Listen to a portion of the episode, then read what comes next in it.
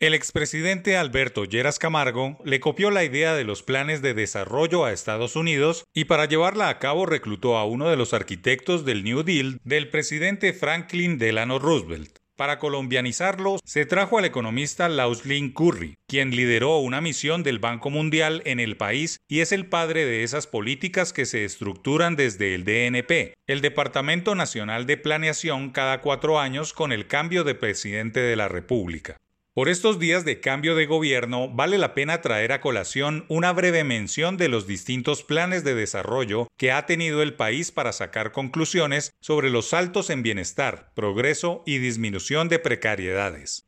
El primer plan fue el de Lleras Camargo, denominado Desarrollo Económico y Social. Se trataba de una programación decenal que se ejecutaría entre 1961 y 1970. Su principal meta era la creación de empleo e incluyó la recomendación de realizar una reforma agraria. Entre 1969 y 1972, Carlos Restrepo, bajo el nombre de Planes y Programas de Desarrollo, creó el Consejo Nacional de Política Económica y Social, COMPES, para la transformación del Estado, diseñó el Fondo Nacional de Inversiones Públicas y subió producción de bienes agropecuarios. Misael Pastrana puso a andar las cuatro estrategias, en donde concibió la Unidad de Poder Adquisitivo Constante UPAC, heredada de Curry, diseñó el crecimiento urbano, el alza de las exportaciones e intentó mejorar la productividad agraria. Para cerrar la brecha de Alfonso López Miquelsen, quería reducir las diferencias entre ricos y pobres, priorizando la inversión pública.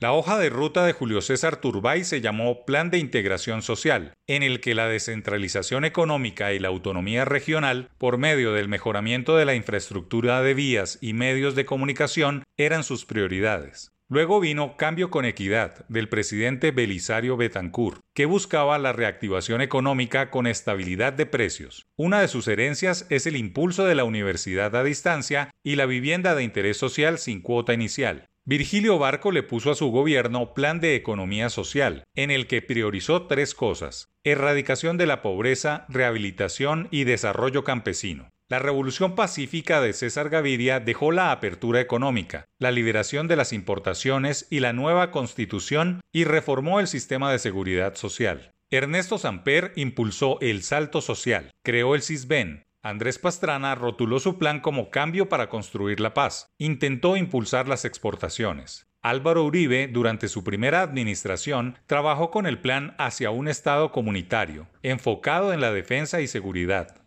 En la segunda parte fue Estado comunitario, desarrollo para todos, marcado por una renovación del Estado para reducir el gasto público. Prosperidad para Todos fue el plan de Juan Manuel Santos. Identificó unas locomotoras para impulsar el crecimiento y el empleo. El segundo lo denominó Todos por un nuevo país, donde sentó las bases de un proceso de construcción de paz. Y finalmente está Pacto por Colombia, Pacto por la Equidad, de Iván Duque en el que la equidad era el eje de sus planteamientos, pero el grueso de su mandato fue atender la pandemia. ¿Cuál será el plan del presidente Petro?